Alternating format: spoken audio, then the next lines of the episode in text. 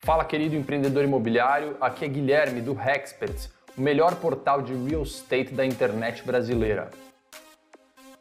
E esse é mais um vídeo da nossa série sobre as premissas da análise de viabilidade econômico-financeira para empreendimentos imobiliários. E a gente vai começar de cara com o que a gente considera ser a principal matéria-prima de qualquer negócio imobiliário o terreno, a depender das suas características topográficas, eh, da sua localização e da sua documentação também, eh, vai influenciar muito não só no preço, mas também no poder de barganha do dono do terreno nessa negociação. E na sua análise de viabilidade, a aquisição desse terreno tem que ser considerado como uma das principais premissas. Você vai comprar esse terreno do proprietário para fazer o negócio? Se a resposta é sim, essa vai ser uma compra à vista? Essa compra vai acontecer mais ou menos em que data?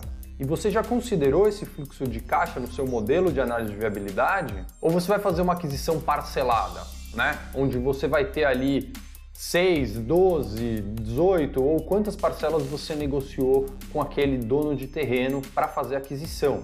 Além disso, você tem que projetar essas parcelas no tempo e considerar se na sua negociação houve algum tipo de reajuste dessas parcelas, seja por um índice de inflação ou por uma taxa de juros já definida. Mas nem sempre a aquisição do terreno é feita em dinheiro. Existe uma outra modalidade que chama permuta, tá?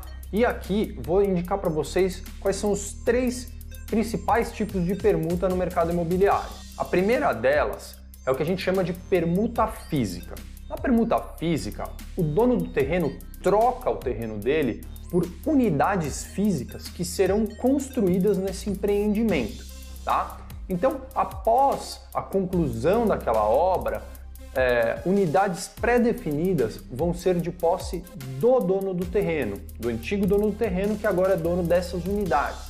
E você, quando for fazer a sua análise de viabilidade, tem que desconsiderar essas unidades da, do seu VGV, porque você não vai poder vender essas unidades. O segundo tipo de permuta é o que a gente chama de permuta financeira. E nessa modalidade, o dono do terreno ele troca o seu ativo por um percentual do faturamento das vendas das unidades daquele empreendimento. Ou seja, numa permuta de 20%, o terrenista vai ganhar a cada venda realizada 20% dos fluxos de caixa.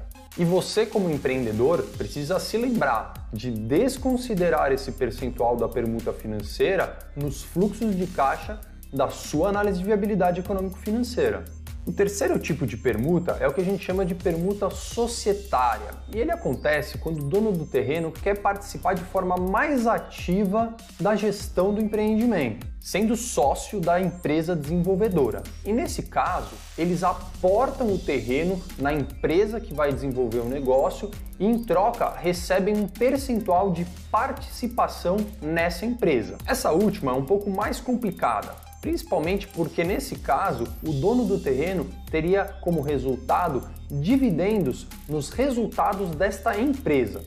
Então, nesse caso, você teria que ter certeza que você projetou corretamente os fluxos de caixa da estruturação societária do seu negócio.